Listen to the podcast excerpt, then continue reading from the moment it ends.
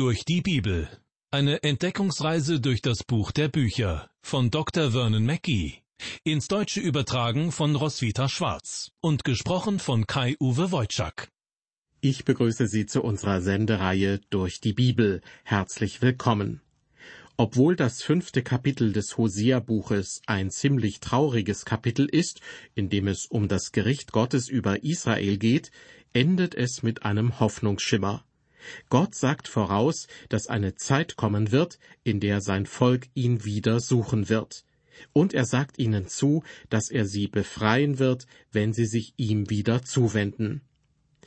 Das sechste Kapitel schlägt den gleichen hoffnungsvollen Ton an. Man spürt, dass trotz allen Zorns und aller Trauer über die Sünden des Volkes Gott den Tag herbeisehnt, an dem sein Volk zu ihm zurückkehrt. Außerdem werden wir auf einige interessante Andeutungen stoßen, die auf Jesus Christus hinweisen. Wir dürfen also gespannt sein, welche Schätze im vor uns liegenden Bibeltext nur darauf warten, von uns entdeckt zu werden. Eigentlich haben wir das fünfte Kapitel des Hosea-Buches bereits hinter uns gelassen. Dennoch möchte ich mit dem letzten Vers, also Vers 15, beginnen. Er bildet eine gute Überleitung zu dem, was im nächsten Kapitel gesagt wird. Gott spricht durch den Propheten Hosea, ich will wieder an meinen Ort gehen, bis sie ihre Schuld erkennen und mein Angesicht suchen. Wenn's ihnen übel ergeht, so werden sie mich suchen. Gott wird sich also zurückziehen, bis das Volk seine Schuld erkennt und sich ihm wieder zuwendet. Dann wird er für die Israeliten da sein und sie aus der Gefangenschaft führen, in die sie vorher geraten werden. Im ersten Vers von Kapitel 6 wird diese innerliche Aufbruchbewegung des Volkes beschrieben. Die Israeliten werden sagen, Kommt, wir wollen wieder zum Herrn, denn er hat uns zerrissen, er wird uns auch heilen, er hat uns geschlagen, er wird uns auch verbinden. Noch liegt diese Zeit in der Zukunft denn Gottes Gericht am Nordreich Israel hat ja noch gar nicht begonnen. Das Ganze ist Gottes letzter Aufruf an das Nordreich, sich doch noch eines Besseren zu besinnen, die Anbetung von Götzen zu beenden und sich ihm wieder zuzuwenden. Aber selbst in dieser Situation lässt es Gott sich nicht nehmen, einen Hoffnungsschimmer aufscheinen zu lassen. Obwohl er die Israeliten, bildlich gesprochen, zerreißen wird, will er ihre Wunden eines Tages verbinden. Auf jeden Fall sollte uns das als Warnung dienen, dass Gott über die Sünden eines jeden Volkes richten wird, das sich als christliches Land bezeichnet und in dem das Wort Gottes frei verfügbar ist. Im nächsten Bibelvers wird weiter beschrieben, was die Israeliten sagen werden, wenn eines Tages bei ihnen die Vernunft einkehrt. Vers 2. Er macht uns lebendig nach zwei Tagen. Er wird uns am dritten Tage aufrichten, dass wir vor ihm leben werden. Was für ein interessanter Vers, wenn man bedenkt, dass Christus am dritten Tage auferweckt wurde. Er wurde auferweckt, um Juden und Christen gerecht zu machen vor Gott. Das gilt auch noch in der Zukunft, wenn Gott die Israeliten zurück zu sich und zurück in ihr Land führen wird. Im Buch des Propheten Hesekiel Kapitel 37 spricht Gott von diesem Tag als dem Tag der Auferstehung. Die Grundlage dafür bildet der eine, der am dritten Tage auferweckt wurde. In Christi Auferstehung ist verankert, dass jeder, der daran glaubt, errettet wird und Vergebung seiner Sünden erfährt. Das wird seine Beziehung mit dem allmächtigen Gott wieder ins Lot bringen. Im Römerbrief Kapitel 11 geht der Apostel Paulus näher auf dieses Thema ein und verknüpft es mit der Zukunft Israels. In unseren Tagen ist es Gottes Ziel, seine Gemeinde zu bauen, aus Juden und Heiden. Seine Gemeinde besteht aus Menschen jeder Herkunft, die sich alle in seiner Anbetung versammeln. Wenn Gott die Gemeinde vollendet und sie von dieser Welt entrückt hat, wird er sich wieder dem Volk Israel zuwenden und es aufrichten. Jeder Prophet, den wir in der Bibel finden, und sogar einige, die kein eigenes Buch geschrieben haben, sprachen von Gottes künftigem Plan für das Volk Israel. Vers 3 Lasst uns darauf acht haben und danach trachten, den Herrn zu erkennen, denn er wird hervorbrechen wie die schöne Morgenröte und wird zu uns kommen wie ein Regen, wie ein Spätregen, der das Land feuchtet. Auch wenn es hier heißt, der Herr wird hervorbrechen wie ein Spätregen, der das Land feuchtet, gehe ich davon aus, dass es auch die ersehnten Regenfälle geben wird. Denn am Anfang von Kapitel 4 wurde erwähnt, dass das Land Dürre stehen wird, als Folge von Gottes Gericht. Als Spätregen bezeichnete man die heftigen Regenfälle, die Ende Oktober niedergingen, im Gegensatz zu den ersten Regenfällen im März und April, die auch oft heftig waren und direkt vor der Ernte fielen. Es gibt Menschen, die behaupten, dass der üppige Spätregen bereits wieder nach Israel zurückgekehrt sei. Aber ich habe den Eindruck, dass es nicht so ist. Auch die frühen Regenfälle sind meistens nicht besonders ergiebig. Es sind vielmehr die ausgeklügelten Bewässerungssysteme, die Teile des Landes Israel fruchtbar machen.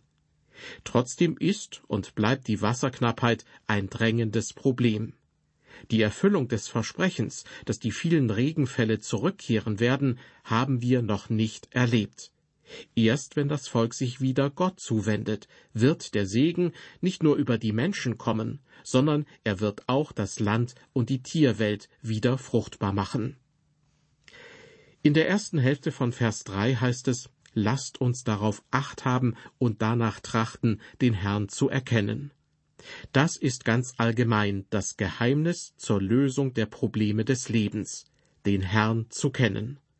Der Apostel Paulus hatte selbst am Ende seines Lebens noch den Wunsch, ihn möchte ich erkennen und die Kraft seiner Auferstehung und die Gemeinschaft seiner Leiden und so seinem Tode gleichgestaltet werden. Es gibt keine Möglichkeit, unser Leben besser zu machen, wenn wir fern von Gott bleiben. Das Wort Gottes ist sehr einfühlsam in dieser Hinsicht. Und entweder nehmen wir es für bare Münze oder lehnen es ab. Über tausende Jahre hinweg hat sich das Wort Gottes immer wieder als wahr erwiesen, und ich bin fest davon überzeugt, das ist auch heute noch so. In unserem Bibeltext kommen wir nun zu Vers 4. Gott stellt die Frage, Was soll ich dir tun, Ephraim? Was soll ich dir tun, Juda? Denn eure Liebe ist wie eine Wolke am Morgen und wie der Tau, der frühmorgens vergeht. Das hört sich so an, als ob Gott ziemlich enttäuscht wäre. Tatsächlich fragt er, was mache ich nur mit euch? Ich liebe euch, aber ihr sündigt immer wieder, und nun muss ich euch richten. Gott gerät dadurch, wenn ich es einmal so ausdrücken darf, in ein böses Dilemma. Zu richten ist nicht Gottes Wunsch. Er möchte retten, nicht richten. Aber wenn Menschen sich immer wieder von ihm abwenden, kommt irgendwann der Tag, an dem er sie richten muss. Das Volk Israel war religiös, aber sie kannten Gott nicht wirklich und lebten fern von ihm. Auch heutzutage ist die Religion für viele Menschen immer noch ein nicht unbedeutender Teil ihres Lebens. Aber dieses religiöse Empfinden schadet oft mehr, als dass es nützt. Ich möchte Ihnen meinen Standpunkt anhand eines Leserbriefes verdeutlichen, der in einer Zeitung veröffentlicht wurde. In diesem Brief heißt es In der heutigen Gesellschaft hat die Religion ihren Nutzen verloren. Die Menschheit ist der Notwendigkeit dieses Opiats, dieser Beruhigungsdroge, entwachsen. Sie muss sich das Unbekannte nicht länger mit Erzählungen und der Anbetung eines übermächtigen Wesens erklären. In einer komplexen Gesellschaft wie der unsrigen kann Religion den Verstand nur zum Schweigen bringen oder vernebeln. Religion verwischt und verzerrt wichtige Details und Informationen. Sie behindert wichtige Entscheidungen und fördert Fanatismus und Vorurteile. Deshalb ist es an der Zeit, dass die Menschheit diese mentale Augenbinde endlich abwirft. Soweit dieser Leserbrief, der in einer Zeitung veröffentlicht wurde. Liebe Hörer, es mag Sie überraschen, aber ich stimme mit dem Schreiber dieses Briefes weitgehend überein. Ich wünschte, dass wir die Religion abschaffen könnten. In der Zeitung wurde übrigens ein paar Tage später ein weiterer Leserbrief veröffentlicht, eine Reaktion auf jenen Brief, den ich gerade vorgelesen habe. Auch diesen zweiten Brief möchte ich hier gern zitieren. Die Überschrift lautete Antwort auf den Leserbrief vom 26. April mit dem Titel Religion die mentale Augenbinde. Und dann heißt es dort, ich stimme mit Herrn XY überein, was die Wirkung von Religion angeht. Religion ist der Versuch der Menschen, Gott aus eigener Kraft zu erreichen. Ich selbst war nie religiös, aber vor etwa vier Jahren passierte etwas, das mein Leben völlig auf den Kopf stellte. Ich habe zu Jesus Christus gebetet und ihn eingeladen, Herr über mein Leben zu werden. Ich habe die Tatsache akzeptiert, dass ich Gott nicht aus eigener Kraft erreichen kann. Ich habe verstanden, dass er eine Beziehung zu ihm möglich gemacht hat durch seinen Sohn Jesus Christus. Seit ich dieses Gebet gesprochen habe, bin ich mir immer mehr meiner sozialen Verantwortung bewusst geworden. Ich habe gelernt, mich selbst zu lieben und zu akzeptieren, und genauso meine Mitmenschen, egal welchen Alters sie sind, welcher Rasse oder Religion sie angehören und welche Hautfarbe sie haben. Soweit dieser zweite Leserbrief. Ich höre viele Menschen sagen, schaffen wir die Religion doch am besten ab. Und ich stimme dem zu. Öffnen wir die Hintertür unseres Lebens und lassen Sie uns die Religion hinauskehren und lassen Sie uns stattdessen Tür und Tor öffnen für Jesus Christus. Er ist das Licht der Welt. Ihn wollen wir zu uns einladen. Zurück zu den Israeliten zur Zeit des Propheten Hosea.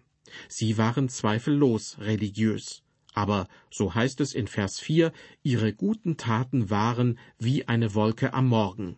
Also nur eine Hülle, ein Ritual, eine Zeremonie, wie der Tau, der frühmorgens vergeht. So viel wert war ihre Religion. Für viele Menschen ist Religion wie ein lockerer Überwurf, den sie sich überziehen oder ablegen, wie es ihnen gerade passt. Doch Gott verurteilte sein Volk, weil die Menschen religiös waren, ihn aber nicht kannten. Sie hatten nie die Erfahrung gemacht, wie lebensverändernd die Begegnung mit Gott ist. Weiter mit Vers 5. Darum schlage ich drein durch die Propheten und töte sie durch die Worte meines Mundes, dass mein Recht wie das Licht hervorkomme. Anders formuliert sagt Gott, ich habe ihnen durch die Propheten ordentlich die Leviten lesen lassen. Das hört sich nicht sehr schön an, aber es ist die ungeschönte Wahrheit. Und dafür trete ich auch im Rahmen der Sendereihe durch die Bibel ein. Immer wieder bekommen wir Rückmeldungen zu den Sendungen. Viele Hörerinnen und Hörer bedanken sich ausdrücklich dafür, dass wir Gottes Wort ernst nehmen und es so weitergeben, wie es geschrieben steht, dass wir nicht versuchen, etwas zu beschönigen. In all meinen Jahren des Predigtdienstes habe ich versucht, das zu tun und habe dabei festgestellt, dass die Menschen, die wirklich hören wollen, was im Wort Gottes steht, das auch zu schätzen wissen. Andere sind dagegen, doch Gott sagte damals schon zu seinem Volk, Darum schlage ich drein durch die Propheten. Und sinngemäß ergänze ich, Sie waren treu und haben die Wahrheit gesagt, aber ihr habt ihnen nicht zugehört. Obwohl sich auch heutzutage viele Menschen für das Wort Gottes interessieren, frage ich mich doch immer wieder, ob es das Herz und das Leben der Menschen, die es hören, wirklich verändert. In der zweiten Hälfte von Vers 5 spricht Gott zu seinem Volk Israel, Ich töte sie durch die Worte meines Mundes, dass mein Recht wie das Licht hervorkomme. Das Volk sündigte nicht etwa deshalb, weil die Menschen es nicht besser wussten. Nein, sie waren bestens informiert, denn Gott hatte ihnen Propheten gesandt, aber sie hatten Gott und seinem Wort den Rücken zugewandt.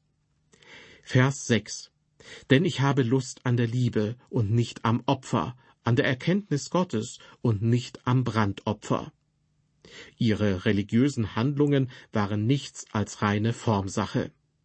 Liebe Hörer, Sie können jeden Sonntag in den Gottesdienst gehen und der frömmste unter allen Christen sein. Sie können den Pfarrer, den Chor und alle anderen kritisieren und korrigieren. vielleicht verdienen sie ihre Kritik sogar, ich weiß es nicht.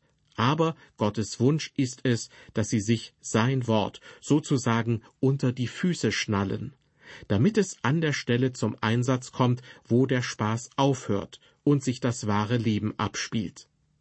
Gott wünscht sich von ihnen, dass man die Gnade in ihrem Herzen und in ihrem Leben spüren kann. Glauben Sie nicht, dass die Teilnahme an einem gemeinsamen Mittagessen in der Gemeinde ein ausreichender Ersatz ist für eine ordentliche Scheibe vom Wort Gottes. Keine christliche Veranstaltung ist ein Ersatz für das persönliche und intensive Lesen der Bibel. Weiter geht es mit Vers 7. Gott spricht, Sie haben den Bund übertreten bei Adam. Dort wurden Sie mir untreu. Adam ist in diesem Fall der Name einer Ortschaft im Jordantal. Im Buch Josua wird sie erwähnt. In der Nähe dieser Ortschaft haben die Israeliten den Bund übertreten, den Gott mit seinem Volk geschlossen hatte.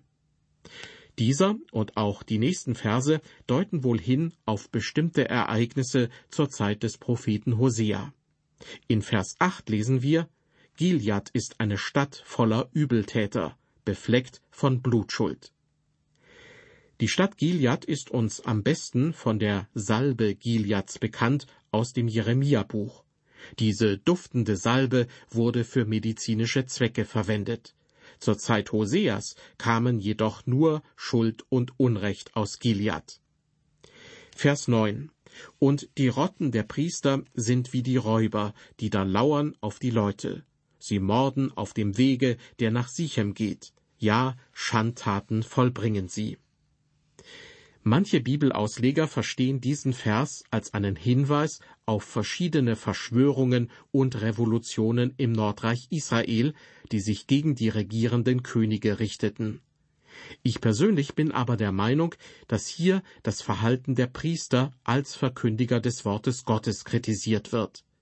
Weil sich die Priester weigerten, dem Volk das Wasser und das Brot des Lebens zu geben, machten sie sich des geistigen Mordes schuldig. Ich glaube, dass sich auch heute ein Geistlicher, der auf der Kanzel steht und nicht das Wort Gottes predigt, genau dieser Sünde schuldig macht. Und das habe ich mir nicht selbst ausgedacht, sondern genau so steht es im Wort Gottes. Weiter geht's mit den Versen 10 und 11. Gott spricht durch den Propheten Hosea, Ich sehe im Hause Israel, wovor mir graut, denn da treibt Ephraim Hurerei und Israel macht sich unrein. Auch Juda wird noch eine Ernte vor sich haben. Sie erinnern sich, der Name Ephraim steht für die Stämme des Nordreiches. Und Vers 11 ist eine Warnung an das Südreich Juda, dass der Tag ihres Urteils ebenfalls kommen wird. Juda wird noch eine Ernte vor sich haben. Das bedeutet in etwa, auch Juda wird ernten, was es gesät hat. Sicher, eines Tages wird Gott das Volk zurück in sein Land bringen. Aber zur Zeit Hoseas musste Gott die Israeliten richten für ihre Sünde. Im Mittelpunkt dieser Sendung stand das sechste Kapitel aus dem alttestamentlichen Hosea-Buch. Das Volk musste sich vom Propheten Hosea eine ganze Liste von Sünden aufzählen lassen. So langsam schienen sie zu merken, dass die Luft dünner und die Wolken am Horizont immer dunkler wurden. In den nächsten Sendungen aus der Reihe durch die Bibel werden wir tatsächlich davon hören, dass den Israeliten der Ernst der Lage bewusst wurde und dass sie sich dazu entschlossen, um Hilfe zu bitten. Leider suchten sie diese Hilfe aber an der falschen Stelle. Ich verabschiede mich nun von Ihnen, bis zum nächsten Mal, auf Wiederhören und Gottes Segen mit Ihnen.